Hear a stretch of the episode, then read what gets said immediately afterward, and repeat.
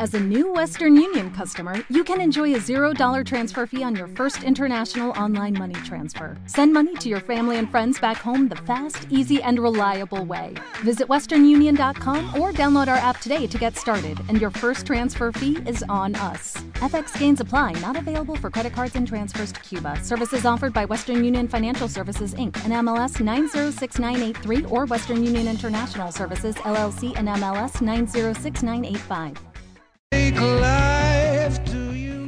Desde el café de Rick, donde todos vienen a escuchar a Sam, donde siempre tienen lugar los hermosos comienzos de una gran amistad y donde terminan los amores a los que siempre les quedará París, en Casablanca, Marruecos. Esto es Licencia para Filmar, el programa de cine de los jueves en onda expansiva que semana tras semana os trae las novedades más recientes del séptimo arte. Os adelanta los rodajes futuros y noticias más curiosas y desvela los entresijos de los grandes clásicos de ayer y de hoy, destripando y desmenuzando hasta el último fotograma. Soy Samuel y a partir de ahora, todos estos jueves, os, os acompañaré en este viaje por el séptimo arte. Conmigo está Debbie. Hola chicos. Y nuestra productora ejecutiva ahí en los mandos, haciéndolo todo posible, Leticia. Hola. Bueno, y aquí estamos. Hoy es jueves 21 de octubre. No, 22. 22 de Hoy octubre, es 22 de octubre. Y vamos a ver qué, qué pasaron otros jueves 22 de octubre que no eran de este año. Bueno, en acontecimientos generales tenemos muy poco sobre el cine, de hecho solamente tenemos uno. En 1935 se inaugura en Valladolid la Semana contra el Cine Inmoral y el y Religioso, que actualmente es conocida como Semana Internacional del Cine o Seminci. Muy bien. Muy interesante. Muy interesante. En el 4004 a.C., y esto no tiene nada que ver con el cine, según los cálculos del arzobispo anglicano James User, al anochecer del 22 de octubre, Yahvé creó el universo. Buen cálculo, pero poco científico y cinematográfico y no tiene absolutamente nada que ver. Sin universo no habría cine. Claro que sí. Oh, Está todo ligado. Y una que os va a gustar más. En el 1923 se le celebró la boda entre Francisco Franco y Carmen Polo. bien. Eso creo que ya tiene menos que ver. Nada Hombre, que ver, piensa ¿no? que Franco hizo una película y se la censuraron. Y, ce- y Franco censuró muchas películas que no hizo él. Ya, eso, todo todo eso tiene sí. que ver con el cine, todo. Yo tengo otra efeméride que no sé si tendrías, del año 1972. Mm, No. Pues es que se estrenó en Francia El discreto encanto de la burguesía, de Luis Buñuel, y que fue ganadora del Oscar a la mejor película extranjera en 1972. Qué suerte tenía Buñuel porque Francia era el único país que le quería. Ni México, ni España, na- nada, solo Francia. Esa suerte. Sí. Qué triste. Nacimientos ya hay más. En 1844, Sara Bernard, actriz francesa. En 1896, José Lito Barros, realizador, guionista y actor portugués. 1903, Curly Howard, actor y comediante estadounidense. Ah, ese es uno de los, de los tres chiflados. Es una de las tres chicas. Bueno, el primer curly de todos los, los que hubo, porque hubo como cuatro o cinco. 1905, Karl Gav Jansky, ingeniero de radio estadounidense, que no tiene que ver con el cine, pero tiene que ver con la radio. Y estamos aquí. Muy bien. Aquí hay que fusionar las artes. 1917, Joan Fontaine, actriz estadounidense de origen japonés. Japonés. Japonés. Y su hermana Olivia de Havilland, entonces también. Pues sí, son hermanas, Sí, imagino. pero mm, jamás hubiese dicho que eran japonesas o que tuviesen un origen japonés. A ver, actriz estadounidense de origen japonés. Que podría estar el origen en el abuelo o tatarabuelo. O que nació en Japón y vivió en Estados Unidos. O que tuvo una hija adoptiva y luego se casó con ella. Sigamos especulando. Bueno, eso ya no, no le pillo yo mucha... 1922, Carlos Estrada, actor argentino. 1928, Nelson Pereira dos Santos, un cineasta brasileño. En el 38, Derek Jacobi, actor británico. Qué buena era yo, Claudio. Qué bien la hacía él. El, el papel del tartamudo, del emperador estúpido, era, era grande Derek Jacobi. O sea, sigue siendo porque no, aún no ha muerto. No, no ha muerto. Bien. En el 38 también nació Christopher Lloyd, actor estadounidense.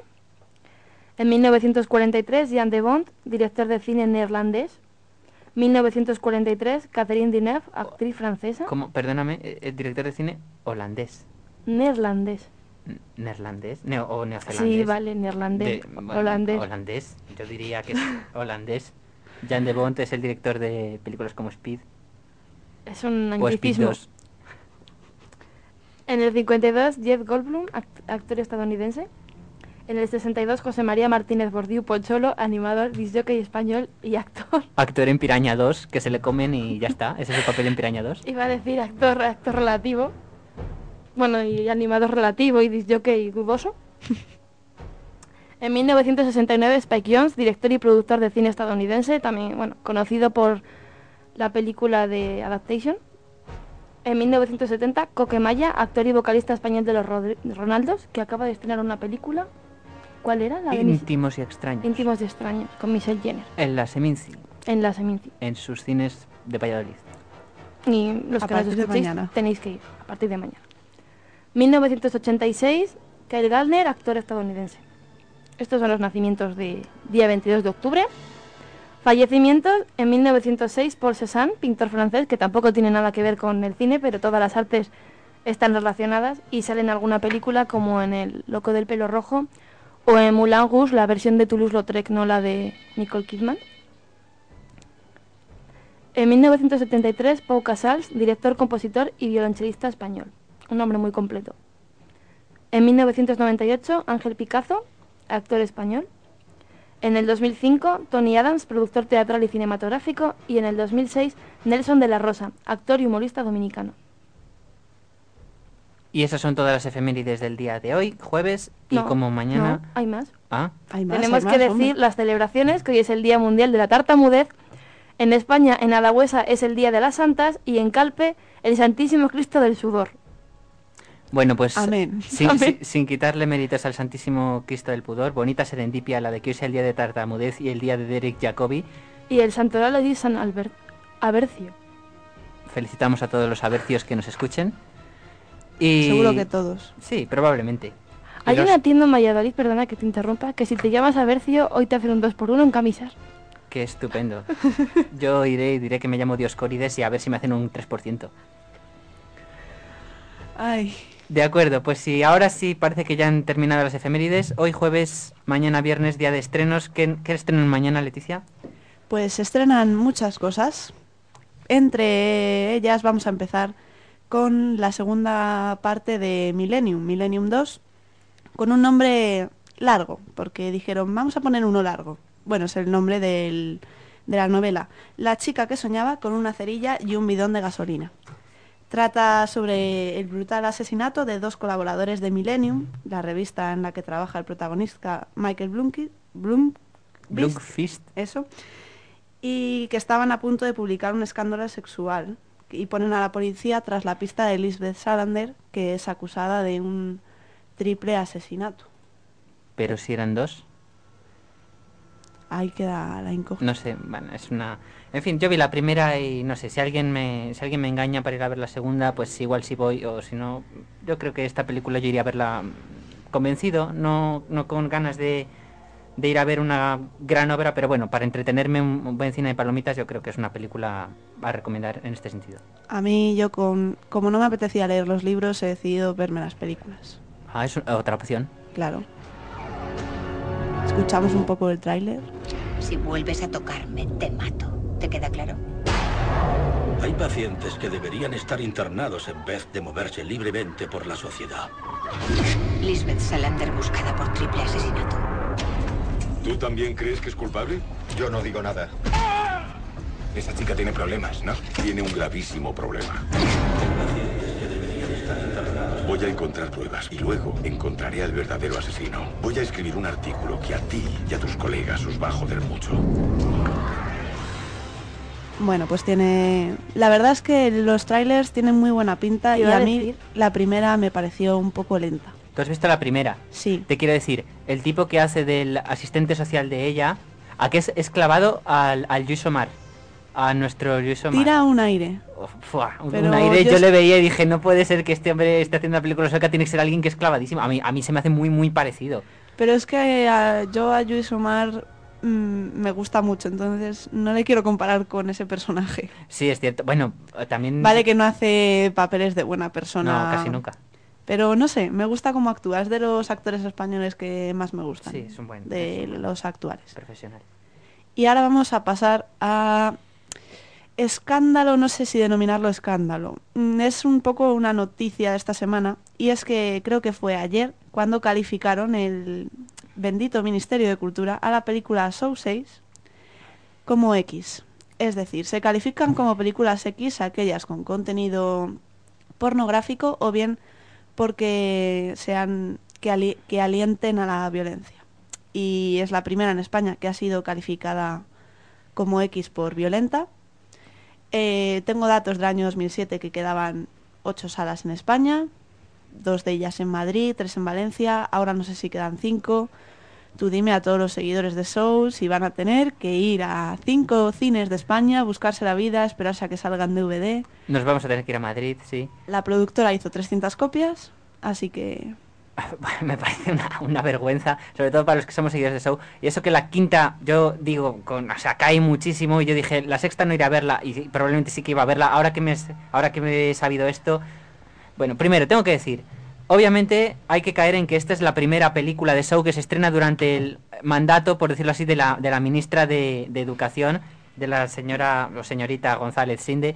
Y también me basta decir que me parece un tanto hipócrita, sin tampoco meternos mucho en política, porque finalmente esto es de cine, pero que alguien califique como película X una persona que también es guionista de la, del subproducto, del engendro, mejor dicho, Mentiras y Gordas, de jóvenes que se pasan toda la película follando explícitamente y tomando drogas, a mí me parece algo mm, bastante hipócrita y bastante falso. ya en, muchos, en muchas páginas de internet se comentaban opiniones muy parecidas a las tuyas. Y yo creo que lo que molesta es que si la hubiesen censurado desde el principio, es decir, la primera parte hubiese ya sido calificada como X, pero es que la sexta ya me parece muy tarde. Bueno, es que también se han ido, se han ido radicalizando, porque la primera es relativamente suave. Relativamente, porque bueno, tiene sus escenas un poco tal, pero realmente era toda la angustia del baño tal. Luego es a partir de la. Más a partir de la tercera, porque la segunda conserva muchos elementos de la primera. Pero es a partir de la tercera cuando ya se potencia más el factor gore, el factor mm, ver. Pues cuando hay. O sea, por ejemplo, hay una escena al principio de la tercera en la que hay uno que queda en situación parecida a los dos hombres del baño de la primera parte, sin adelantar demasiado. Y también se tiene que cortar el pie pero lo hace con sus propias manos y la cosa es bastante más explícita que lo que se ve en la primera parte. Estoy contando el principio de la tercera, tampoco estoy adelantando demasiado porque no he dicho quién es este hombre. Y bueno, no sé qué decir, que sí, que ha ido cayendo un poco, sobre todo he dicho con la quinta ha caído mucho, pero yo creo que no merecíamos ser privados de Saw 6. De todos modos, creo que esta medida es un poco contradictoria a lo que están haciendo de evitar la piratería, porque si no te están dando opción a verla en un cine, no te queda más remedio que aquellos que no puedan desplazarse de Madrid por el motivo que sea, tener que bajársela de internet. En otros países, no recuerdo cuáles, pero creo que entre ellos está Reino Unido, se va a estrenar normal. Bueno, normal, calificada para menores de 18, que es lo suyo, pero que la van a- Mayores. Para mayores, perdón. Recordamos que si tenéis niños menores de 18 años, no llevéis al cine a, lle- a ver show. Probablemente irán ellos solos. Eh, claro. No, pero bueno, no les deis la propina para esta semana que estrena. Y luego lo que he pensado yo, bueno, que estrena, que estrena donde estrene, a saber. Lo que he pensado yo es que lo mismo misteriosamente se puede arreglar todo hoy y haya sido toda una campaña de marketing. Que la verdad es que nadie estaba haciendo mucho caso a Show 6 hasta que ha saltado esta noticia. Y bueno, os voy a comentar brevemente la sinopsis de esta parte, pero vamos, que se resume en dos líneas. El sucesor de Jigsaw, interpretado por Tobin Bell, el detective Hoffman, Costas Man- se ve forzado a poner en marcha el juego complejo del criminal. Sí, o sea, es un, un juego más que tiene que hacer porque ya en la quinta es lo mismo que hace y, y no encierra ninguna sorpresa relativamente. O sea, si te has visto las anteriores, pues no, no tienes grandes sorpresas con la quinta. No sé yo qué pasará en la sexta. Se dice que se descubre lo que hay en la caja de la quinta. Que en fin, tampoco tiene mucho misterio porque el que esté mínimamente atento deduce lo que hay en esa caja y no creo que tampoco sea una gran sorpresa. Y qué más decir, Eh, probablemente lo que has dicho antes de que es una campaña de marketing, sí, y también porque no hay, no habrá valentía por parte del ministerio de mantener, si la gente se les echa encima con decir qué es esto de poner una película X en una democracia. Y también lo que has dicho antes de los críos, yo creo que si un crío va a un cine X y tiene que elegir entre eh, grandes tetas y culos negros o ver Saw 6, pues hombre... eh, Bueno, críos. Críos, a una vale. sala X no puedes entrar si no tienes 18. Quiero decirte, vale, pues uno de 17 y que diga que tiene 19. Que puede ser un pirata somalí o puede ser un madrileño o cualquiera. Esto se está yendo de las manos. Sí, es cierto. Por favor, pasa otro sí. estreno si quieres. Sí, pasamos. Vamos a pasar a El imaginario del doctor Parnassus. Otra que está dando de hablar ya no tanto por la película, sino por ser la película póstuma de Heath Ledger. Eh, le sustituyeron en el papel posteriormente Colin Farrell, eh, Jude Law y Johnny Depp, quienes no cobraron su sueldo y ha ido a parar a su hija. Vamos a escuchar un poco del tráiler. El doctor Parnassus hizo un trato con el diablo. ¡Alto! Seguro que no te gusta hacer apuestas, ¿verdad? Para conseguir la inmortalidad. Tiempo sin verte, pero aquello tenía un precio. Cualquier hijo al llegar a los 16 años le pertenece. Y ahora, un misterioso forastero ¿Pueden poner precio a sus sueños? llevará el espectáculo ambulante más allá de su imaginación. El extraordinario Doctor Parnassus. ¿Qué estás haciendo? ¡Intento salvar la vida de su hija, señor! Si pudiera salvarla. ¿Qué has dicho antes de cinco almas?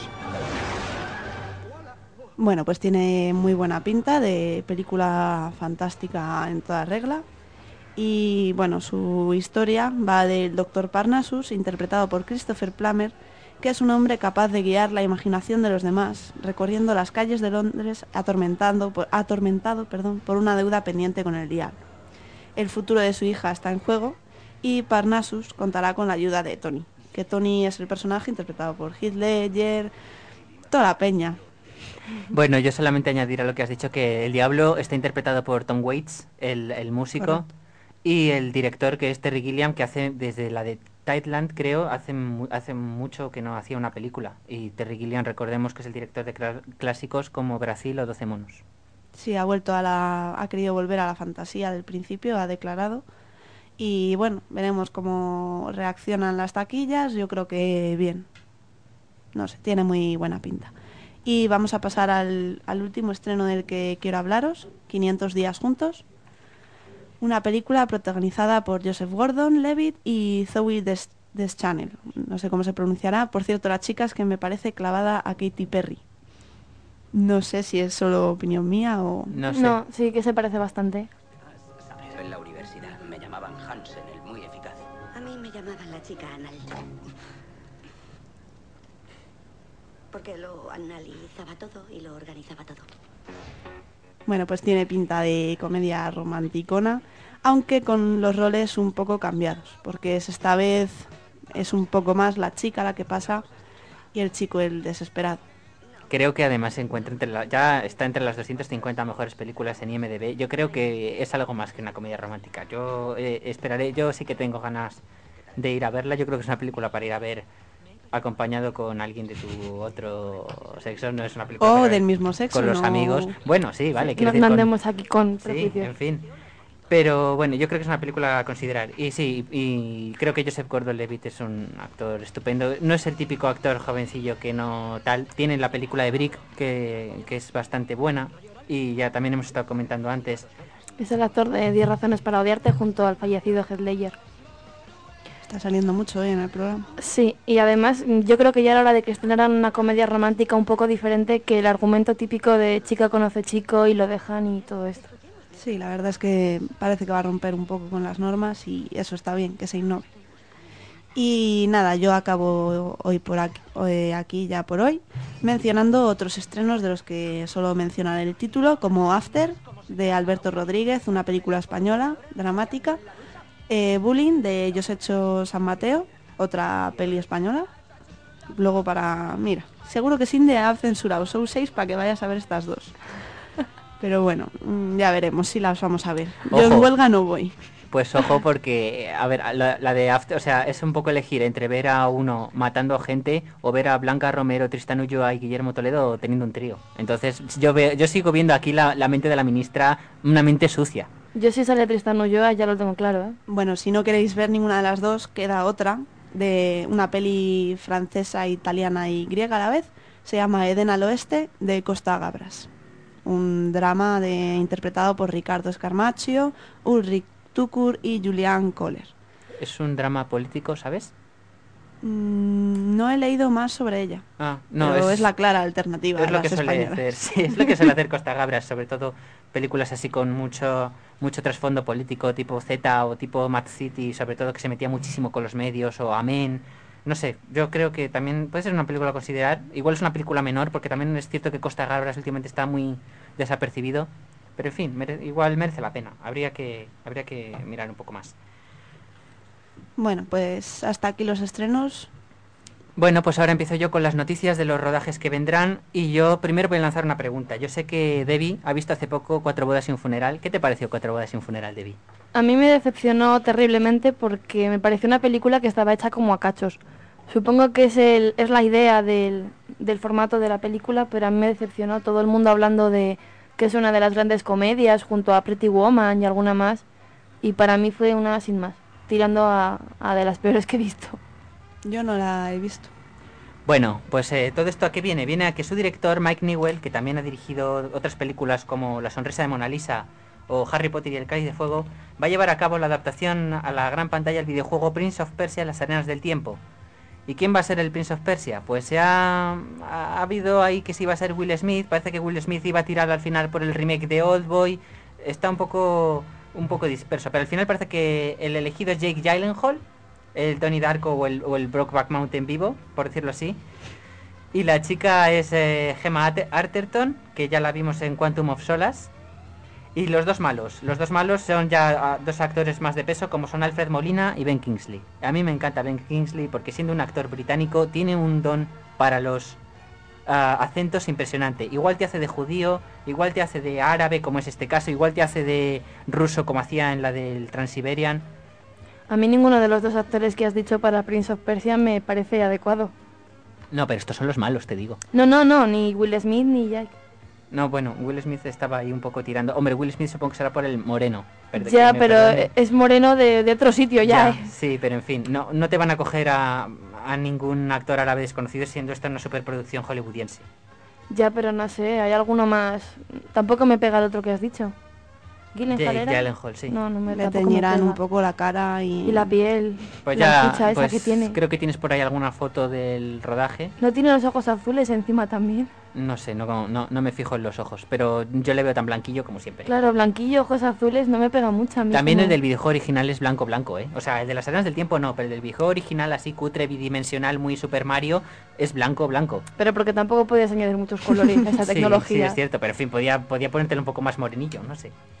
Bueno, otro, otro estreno.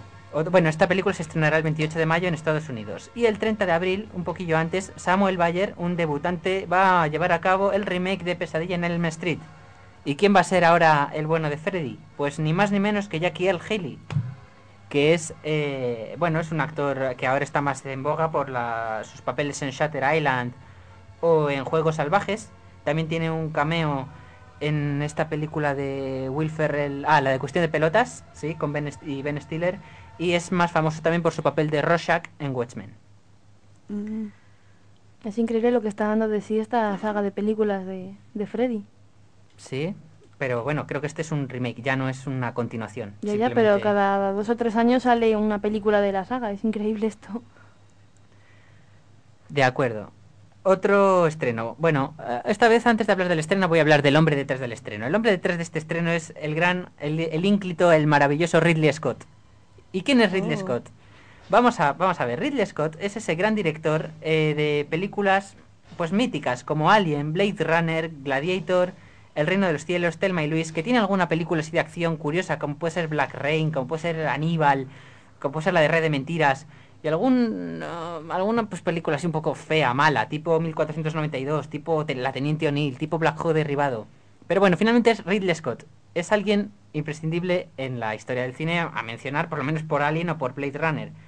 Bueno, pues este el bueno de Ridley Scott nos va a hacer, nos va a traer en 2011 probablemente la película del Monopoly. Así es. Yo voy de cabeza a verla.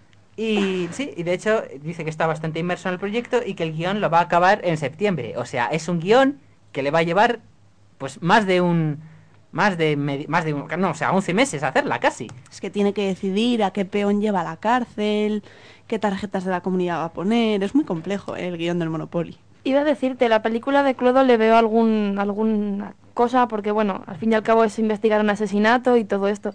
Pero una película que está basada en el Monopoly, en el Trivial, algo así, exactamente en qué consiste. No, no ha trascendido nada de lo que consiste. Vamos a ver, yo lo que veo es que Ridley Scott tiene muchos proyectos, ahora enumeraré algunos, tiene muchos proyectos, entonces puede ser que alguno finalmente se quede produciendo, como yo espero, o más, sea, más bien deseo, que acabe este, que lo acabe solamente produciendo y que no eche al resto de su carrera dirigiendo la película El Monopoly.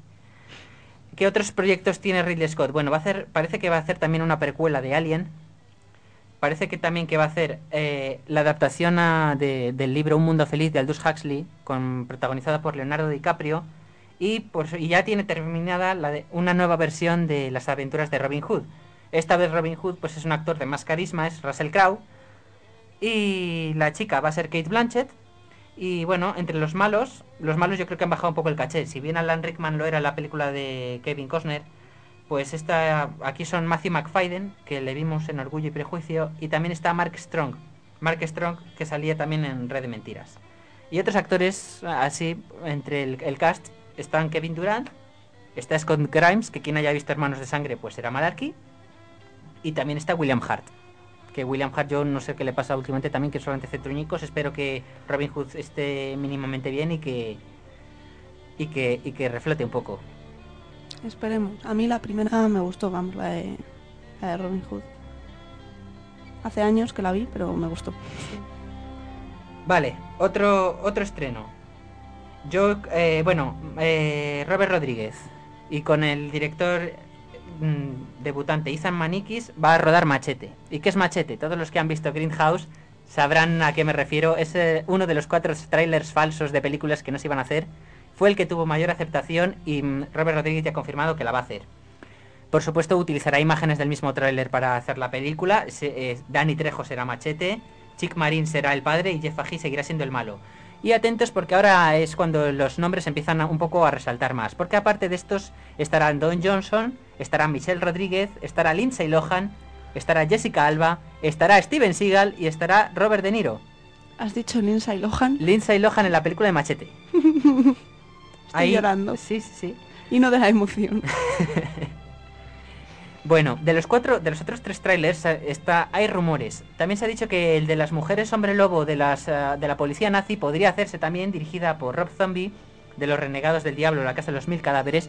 Esta película sí, exactamente tiene toda la apariencia trash de ser una película troma. Pero yo la iría a ver, sobre todo si alguien ha visto el tráiler, por ver a Nicolas Cage haciendo de Fu Manchu.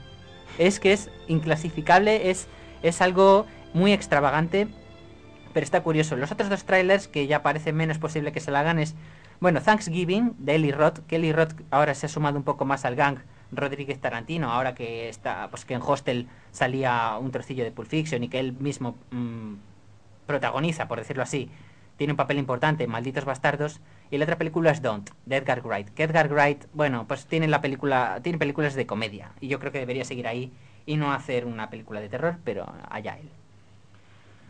Bueno, más cosas. No nos movemos de, este del, gang Tarantino porque el mismo Quentin ha dado a conocer al canal SkyTV sus películas favoritas. vamos a opinar a ver cuáles son las películas favoritas de Tarantino y a ver qué os parece.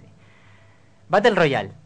¿Alguien ha visto Battle Royale aquí? Aparte de mí, yo mismo. Mm, no. Nadie ha visto. Bueno, a ver, Battle Royale, para quien no lo sepa, es una película japonesa eh, que está protagonizada por Takeshi Kitano. Es en la que meten a 42 estudiantes en una isla y se tienen que matar entre ellos y que solamente quede uno en tres días. Y si no tienen unos collarines aquí que les explotan y tal. Es una película bueno la primera parte era muy, es, buena. Yo entiendo que es la que a él le gustase.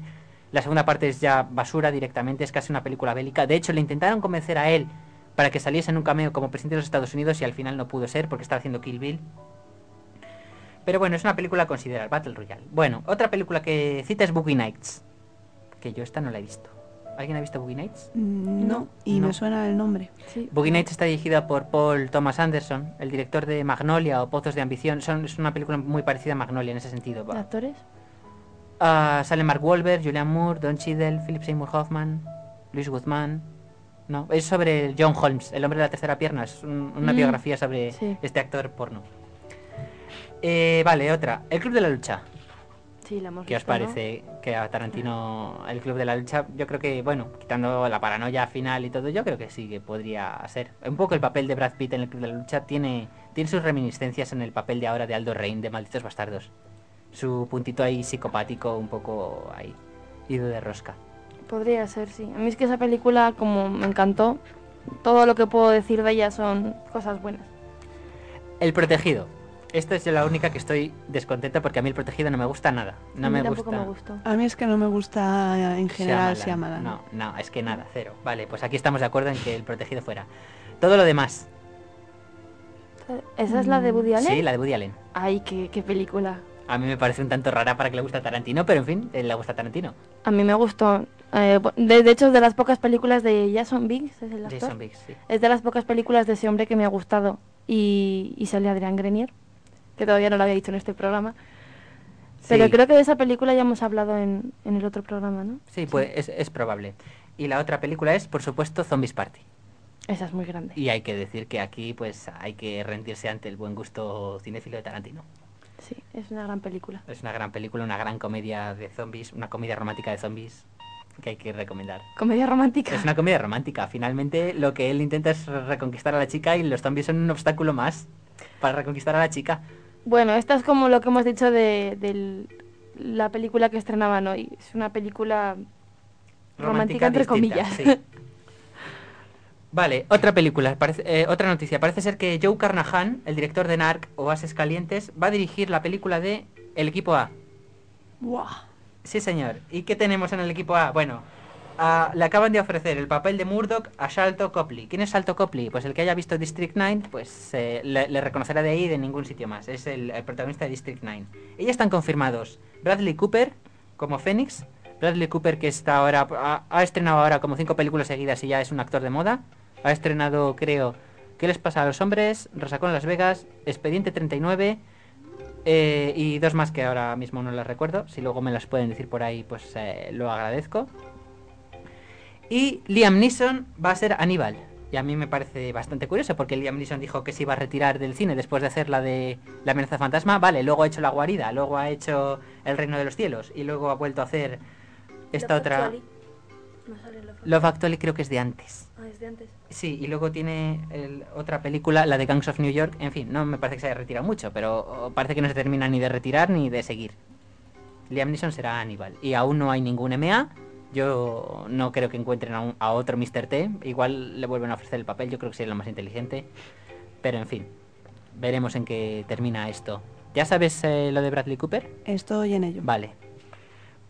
Pues aún tengo una, no- bueno, una noticia más que tengo. Las dos ah, películas ahora más de moda ya tienen secuela confirmada, tanto Rec 3 como Saw 7. Están confirmadas. Bueno, lo de eso ya no sé yo. Sí, sí, sí. A ver, bueno, aunque no se estrene aquí, Saw 7 ya está confirmada. Volveremos a tener los rumores de que si volverá a salir el Dr. Gordon y pro- probablemente no. Bueno, este- la sexta se estrena con este con esta aliciente, que el, el Dr. Gordon ya resolvió el dilema legal que tenía con los de la productora, ya parece que se llevan bien y puede ser que reaparezca en una futura. Puede ser que sea esta, puede ser que no, porque lo vienen diciendo de todas y en ninguna vuelta a salir.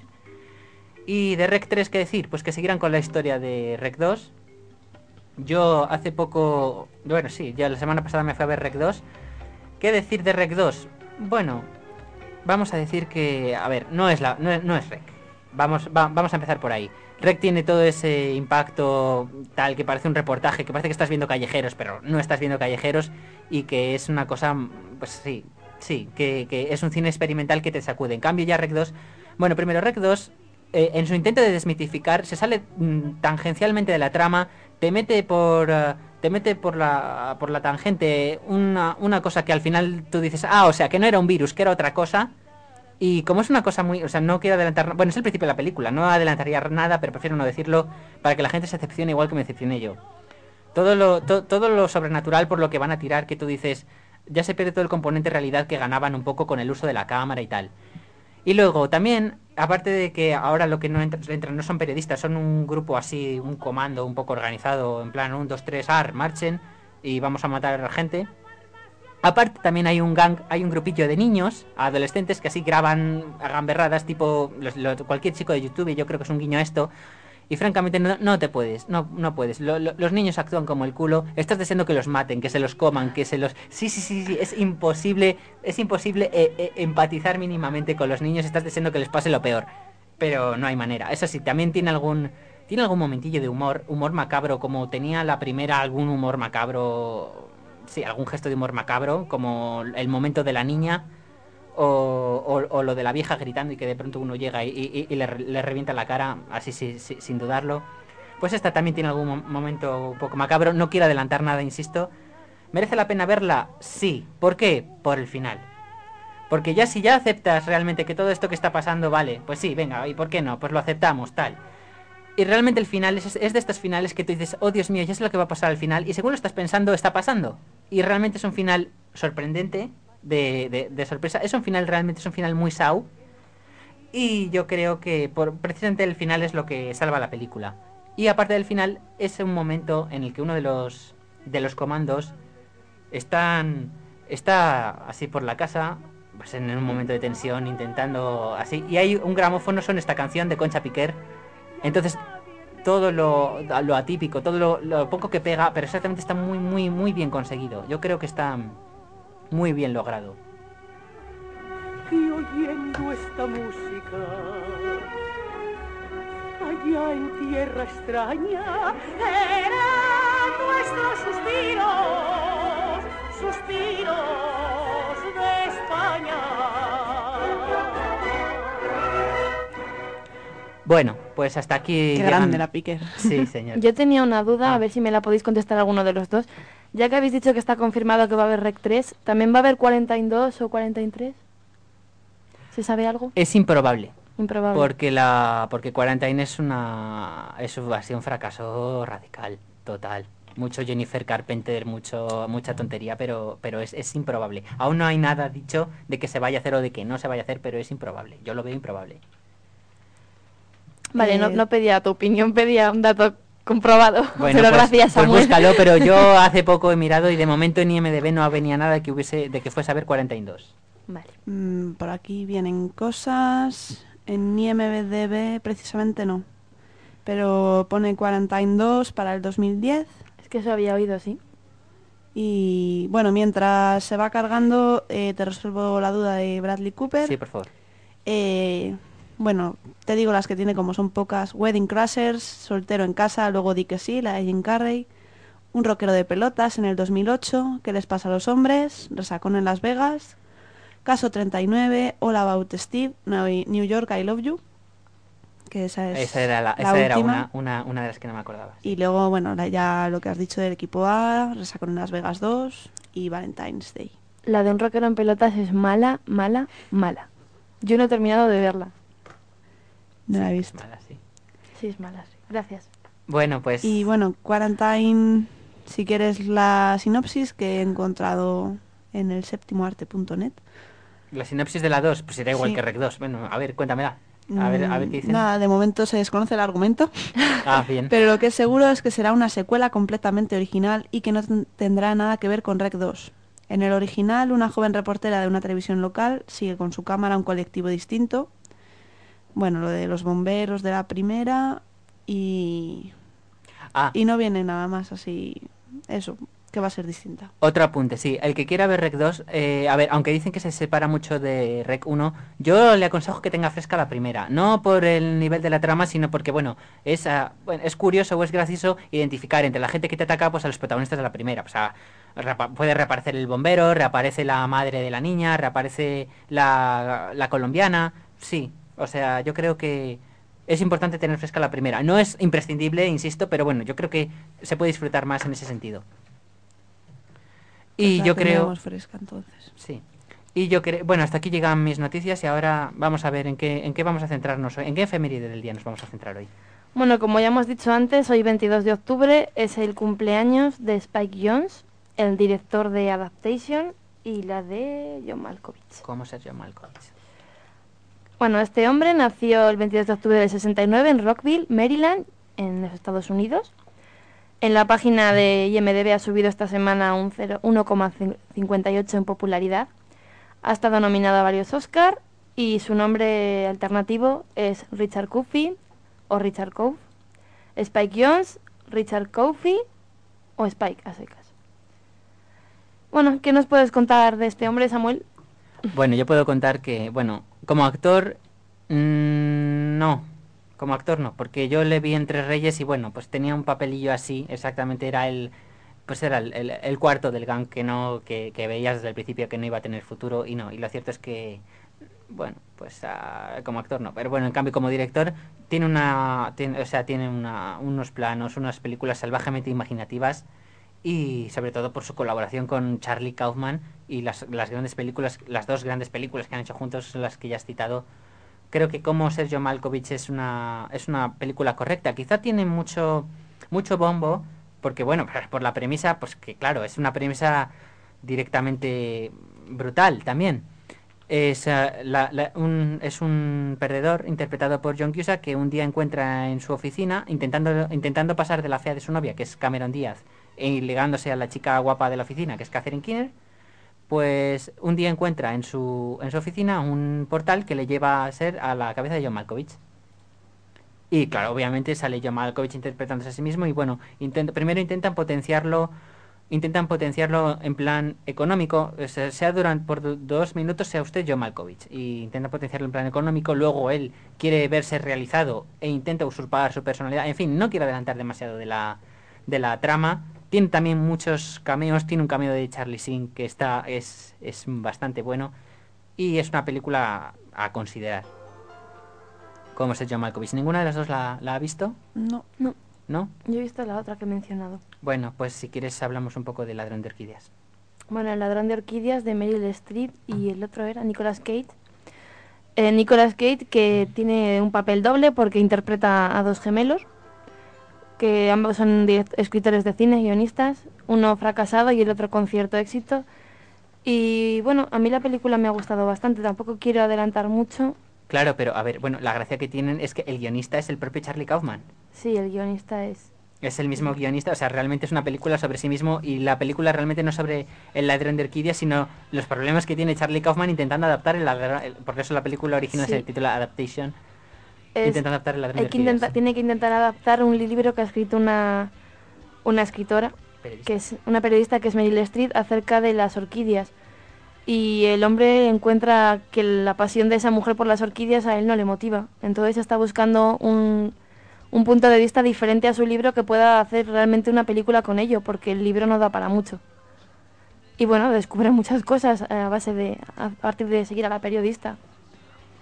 La película también tiene, tiene un, un, casting bastante de lujo, aparte de Nicolas Cage y Meryl Streep, Chris Cooper es el mismo ladrón de orquídeas por quien ganó el Oscar al mejor actor secundario por esta película. Eh, también tenemos a Brian Cox y a esta chica Tilda Swinton, que interpreta a la gente del... Ah, bueno, y por supuesto Maggie Gyllenhaal, que es la novia de, de su hermano gemelo Donnie, que por supuesto es un personaje ficticio. Y también, bueno, eh, para comentar un poco como curiosidad, el guion que hace Donnie en la película de los tres, sobre, bueno, no, no voy a adelantar demasiado lo- los detalles, pero realmente hay una película que se llama Identidad, de John Cusack y Amanda Pitt y Ray Liotta, que es básicamente la misma película. Y, en fin, me, me, pareció bastante curioso porque tal y como la contaba, eh, tal y como la contaba él, yo dije, pero si esta película existe. Y, y bueno, y yo creo que eso Vamos, es... que es recomendable, ¿no? Sí, sí, sí, yo, o sea, yo creo que esta es la mejor película de Spike Jones y sí, también la mejor película de Charlie Kaufman, con diferencia. Y ahora Spike Jones ha estrenado otra película eh, que se llama Donde viven los monstruos, Where the Wild Things Are, que estará eh, se, se estrenará en España en breve. Aún no, aún no tenemos una fecha concreta. Todo Yo está- he oído, bueno, el 18 de diciembre, pero El no sé 18 de si... Aproximadamente, pongamos.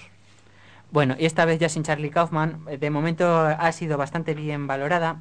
Y sobre esta película decir, eh, bueno, un poco su reparto. Repite con el Catherine Keener, eh, el niño protagonista es Max Records y el novio de Catherine Keener en la película es Mark Ruffalo. ¿De qué va la película? Un niño se enfada con su madre porque empieza a tener este nuevo novio y decide irse a, pues, a este mundo imaginativo y tal. Y en este mundo imaginativo donde viven los monstruos realmente se va a perder mucho porque las voces originales son de grandes actores de Hollywood, entre ellos James Gandolfini, Paul Dano, que bueno, es precisamente irónico porque Paul Dano, el papel más reconocido es Pequeña Miss Sunshine, donde precisamente era un personaje que apenas hablaba en toda la película. Eh, Catherine O'Hara, que Catherine O'Hara es ah, de este clásico imperecedero que es, solamente, es solo en casa, pues es la madre de, de Macaulay Culkin, que últimamente no tiene películas muy así. Forrest Whitaker, otra vez Chris Cooper, el ladrón de orquídeas, y Loren Ambrose. Loren Ambrose es, eh, para todo el que sigue la serie a dos metros bajo tierra, pues es la hermana, la chica, la chica protagonista. Y esto es todo lo que tengo que decir de Where the Wild Things Are. Me parecen muy buenos los actores, una pena que sean de doblaje, vamos, pero la verdad es que es muy buen elenco. ¿De qué más íbamos a hablar hoy? Bueno, iba a decir ya por último respecto a Spike Jones, que también es el director de varios vídeos y video- eh, videoclips y, y vídeos de singles y cosas así, de, de Chemical Brothers, de la cantante York y de Rem. Y que es el escritor guionista de Jackass. No me digas eso. Pues sí, eh, en, varias, en varios capítulos de Jackass es guionista. Ah, es cierto, es cierto. Y en la, en la película, en la película. sale, sale él como actor. A- a- aparte de Johnny Knoxville, sale él. Tiene la serie, la película y The Making of. Obviamente. Y la otra persona de la que vamos a hablar hoy es Christopher Lloyd, que a este le conocemos todos como Doc en Regreso al Futuro. Eh, Christopher Lloyd nació el 22 de octubre, tal día como hoy, en 1938, en Stanford, Connecticut, también en los Estados Unidos. Ha ganado tres Emmys y bueno, ha estado nominado para infinidad de premios. Y bueno, como ya hemos dicho, este actor es muy- su papel principal ha sido el de Doc en, en Regreso al Futuro. Sí, su debut en el cine eh, viene en Alguien voló sobre el nido del cuco, donde era el loco más loco de todos ellos. Luego tuvo también un papelillo en, en la tercera parte de la saga de películas de Star Trek. Ah, también tiene otro papel en El cartero, siempre llama más veces, pero sí, probablemente lo más, lo más reconocido sea Regresa al futuro. También Man es on el, the Moon. en Man on the Moon es un cameo lo que tiene, Sí, sale, un cameo, sale dos segundos sale. y nada más, porque él protagonizó la serie que se recrea luego dentro del plató de, en los tiempos de, de él, de mm, Andy Kaufman. Y bueno, también, también todo el mundo que haya visto quién engañó a Roger Rabbit, pues le, le- le recuerda que era el, el malo de quien engañó a Roger Rabbit. También era el malo de unos peques geniales. No podemos olvidar la familia Adams, La por familia favor. La Adams, familia Adams el que tío era Fester. fétido. Tío fétido. Así, bueno, en inglés fue este. Eh, también era el malo de Daniel el Travieso. En fin, también me parece un actor bastante camaleónico en este sentido porque parece en cada película parece distinto. Sí. Ah, eh, otras películas que tienes El Guardián de las Palabras con Macaulay Culkin, Una rubia auténtica de Tom Ticilo, A Ángeles. Ah, Cosas que hacer en Denver cuando estás muerto. muerto. Me encanta, o sea, no, ah, no sé si alguien ha visto esa película, a mí me gusta mucho, es de Andy García sobre un gang que tiene que una misión y fracasa y les tienen que ir matando, el señor Shh, que es Steve Buscemi, y también uno que tampoco habla, en, eh, bueno, sí habla, pero casi casi no habla en toda la película, y a mí me parece que Christopher Lloyd eh, tiene el- es el mejor de todo el gang, aparte de Andy García, es el mejor de todo el gang, eh, aparte de Andy García digo, y aparte de del de Her, de Treat Williams, que hace un poco de un boxeador sonado, pero él que tiene un cine y que dice, voy a aceptar mi, mi destino y tal, y tiene una muerte, porque bueno, obviamente le, le, le matan, no adelanta nada diciendo que le matan porque no se considera la película, bastante bonita. Eh, bo- bonita en ese sentido. Sí, porque una muerte bonita. Sí, También sale en Star Trek 3. Sí, ya lo he dicho. Ah, lo has dicho. Vale, y... Y ah, en Chiefs, la serie. También aparecen dos capítulos. Tiene, va- tiene varias series, Cheers, El ala oeste, Masters of Horrors, Taxi. Numbers y El rey de la colina. Y ya, eh, bueno, ya solamente en, en plan, también se ha curtido mucho como actor de doblaje en la película de Pato Aventuras, que era el malo también de la película de Pato Aventuras, en Anastasia, que era también el malo, era Rasputin, y en la película de El valiente de Espero, que es lo último que ha hecho. Pero bueno, yo creo que lo más relevante es Regresa al futuro y yo creo que hay innumerables curiosidades sobre Regreso al futuro que podemos reseñar. Sí, antes de las curiosidades quería destacar que también aparece en dos bandas sonoras. Una de ellas es la de la familia Adams cantando Mamushka. Y en uno de los episodios de Taxi, en el que he dicho que ya aparecía, también canta una canción que se llama Lullaby of Broadway. Y también sale la película de Cluedo que la hemos mencionado antes. ¿Sale incluido? Sí, sí, sale en Cluedo. ¿Quién es incluido? Ah, pues el nombre del personaje, espérate a ver si lo tengo aquí apuntado, pero yo diría que no, no. Eh, luego si quieres me lo miras, no tiene, tiene un nombre simple, no es el profesor Mora ni nada, sí tiene un nombre muy muy sencillito, a lo mejor es el mayordomo, no lo sé. Ahora lo miramos. Vale. Bueno, pues ah, si quieres... profesor Plum, sí, claro, Ah, el profesor Plum. Mora. Ah, pues, Pues sí, no, el la he visto hace Mora. poco y- Mira, fíjate. No, mm, sí, bueno, la he visto hace poco y no, No sabía que era. Pues ya era sabes, él. como es el tan camaleónico y tan así, es muy Sí, difícil. sí, no de- lo he reconocido. Yo cuando vi unos peques, no, no me gusta decirlo en voz alta, pero bueno, yo cuando vi unos peques geniales, eh, no les reconocí tampoco. La última que va a hacer es The Return of Captain Kidd para el año 2011. ¿También es de actor de doblaje o como actor él? Mm, como actor él. Viene en preproducción, sí. Y la de, Sí, la es de la última que aparece. Ticker. No, me aparecen varias. Ticker, Serial Buddies, Mm. Piraña en 3D, Jack and the Beanstalk y La Última Llamada. Y bueno, como curiosidades de Regreso al Futuro, tenemos que el generador de fusión Mr. Fusion Home Energy Converter se fabricó usando, entre otras cosas, un molinillo de café, Craft Coffee, que también se ve al principio de Alien como un elemento más de la cocina del Nostromo. Samuel Hoy es Asientes, el día lo de, sabías. de, de- de Ridley Scott. No, no, no, no, no es que lo supiera, pero bueno, me, me gusta ver cómo todo está relacionado, de cierta Sí, manera. todo está relacionado, por eso mencioné a Paul Sosen antes. La calle principal del pueblo es la misma que se ha usado en Gremlins y en Los Pisgones. Esta de la calle principal del pueblo de, de la 1, me dices. De la 1. Vale. Gall y Robert Zemeckis consiguieron vender la película a los estudios gracias a esta frase. Es la historia de un chico que viaja al pasado y su madre se enamora de él. Yo con esa frase también también voy de cabeza por esa peli. Ya por lo que sea, con esa frase. Sí, sí, sí. Al principio de la película 1, cuando salen los relojes, si nos fijamos, hay uno que sale a los 40 segundos en el que se ve a un hombre colgado de las manecillas de un reloj. Dicho hombre es o viene a pre- a representar a Harold Lloyd en Safety Last, una película del 23, tal y como Doc acaba en 1955. Sí, es la película del hombre mosca. Aquí se llamó El hombre mosca, que es una de las primeras películas cómicas de Harold Lloyd y es la más representativa. En efecto. Hay dos escenas muy parecidas en la primera y tercera parte respectivamente. En 1885, Doc enseña a Marty su plan para regresar al futuro usando una maqueta. Llega Clara, tapan la máquina, ella entra con el telescopio y por último le pregunta a Doc si van a ir a la fiesta. En la primera parte, Doc le dice a Marty su plan para enviarle al futuro con otra maqueta. Tapan el DeLorean, entra Lorraine y le pregunta a Marty si le invita al baile de la escuela. En la versión de DVD hay una toma falsa muy graciosa. En la escena donde la mamá de Marty y este llegan al baile y ella saca una botella de licor en el coche, Marty toma la botella y se la bebe.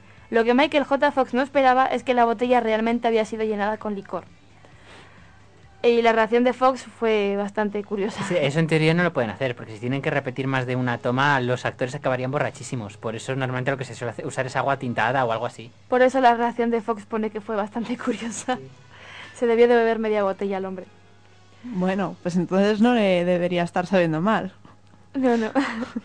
En el guion original, el perro del Dr. Brown era un mono llamado Sem. El actor que iba a interpretar al principio el papel de Michael J. Fox era Eric Stoll, pero fue despedido en las primeras semanas de rodaje. Es más feo. Sí. Al principio de la película, cuando Marty llega al parking del centro comercial en el que le espera Doc, hay un cartel en el que pone Twin Pines Mall, centro comercial Los Pinos Gemelos. Si recordamos, cuando Marty viaja al pasado, atropella un pino en su vida del granjero. Pues bien, cuando regresa al futuro de nuevo, el centro comercial se llama Long Pine Mall, centro comercial El Pino Solitario. Curiosidad En curiosa. esa, en esa escena también sale Elijah Wood. Y la llevo en el monopatín, sí. No, en el monopatín, no. ¿En, las el- máquinas era? Sí, en las máquinas recreativas. Y otra cosa también, a mí me encanta Michael J. Fox. Yo siempre he dicho que Michael J. Fox haría un gran papel sustituyendo a Kevin Connolly en el séquito. Yo creo que sí, porque para hacer de alguien así guapillo, bajito y que parezca co- poca cosa, yo prefiero un actor que me gusta. Bueno, a mí es que Kevin Connolly ni, ni fu ni fan. No me disgusta tanto como a ti, que todos sabemos que le tienes mucha tirria. Pero hombre, si me das a elegir entre Michael J. Fox y Kevin Connolly, desde luego no Bueno, también tenemos que tener en cuenta que ahora con lo del Parkinson y tal, que estaba muy pachuchillo Michael, pero en fin, hace poco se ha llevado el, el Emmy. El Emmy, sí. Sí, así que por, por el, al actor invitado en una serie. En la versión original a Martin McFly le llaman por la marca de sus calzoncillos, Calvin Klein. Que en España, eh, como esta marca no era muy conocida, se le ha llamado Levi Strauss. En Francia, Pierre Cardin. Y en Italia, como no se vendía esa marca, se le llamaba Liberto. Cosas del, De Berlusconi. de traducción. no, aquí Berlusconi no tenía mucho Ah. que ver. Bueno, no sé yo, ¿eh? Al principio la máquina del tiempo iba a ser una nevera, pero la idea se desechó por considerarse peligrosa, pues algún niño podría intentar hacerlo. Jesús.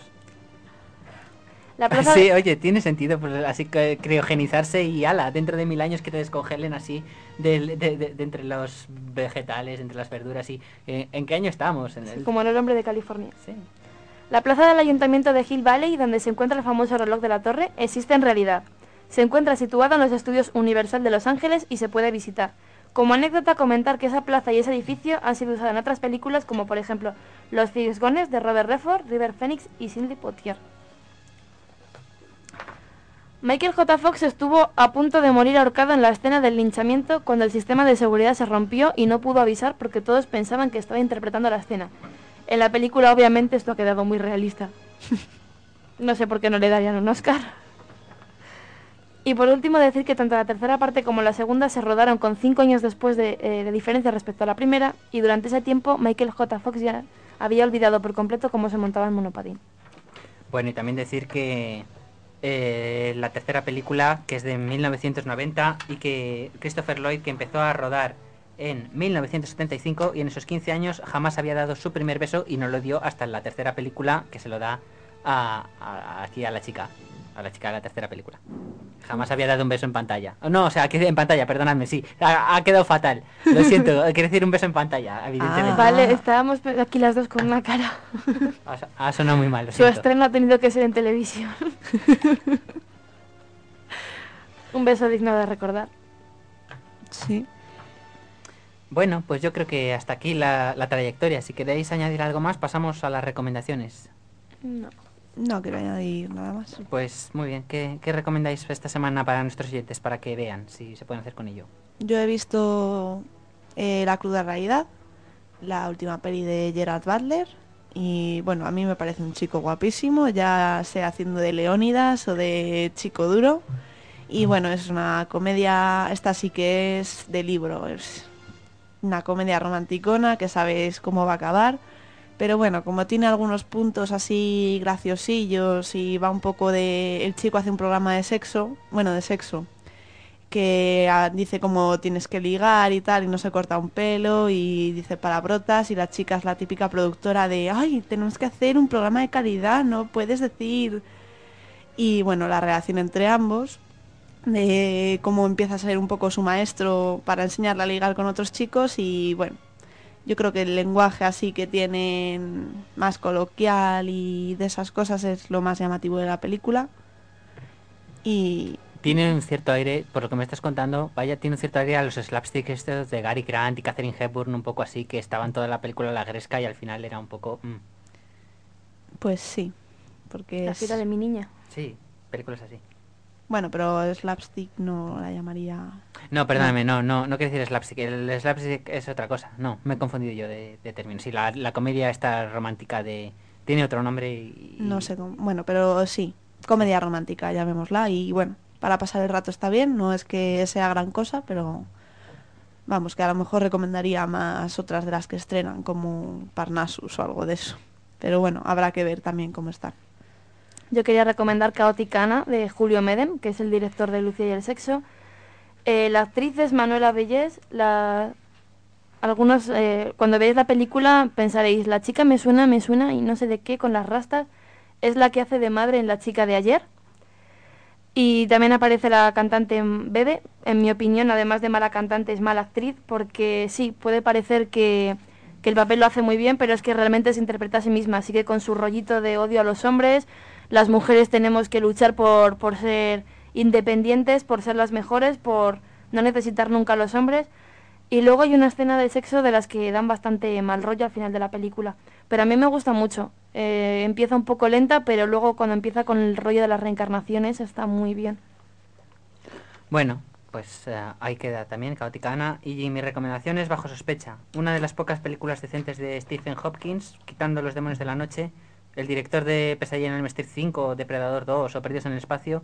¿Y de qué va Bajo Sospecha? Bueno, pues eh, simplemente es un rico abogado interpretado por Jim Hackman que mm, eh, in- investigando el asesinato de... per- perdóname, que es acusado del asesinato de una niña puertorriqueña, sea, de varias niñas al final, y ahí está un amigo suyo, que es el policía, interpretado por Morgan Freeman, intentando descubrirle mentiras. Es el típico juego entre ellos dos de interrogatorio, que se le descubren varias mentiras, intenta así desmontarlas.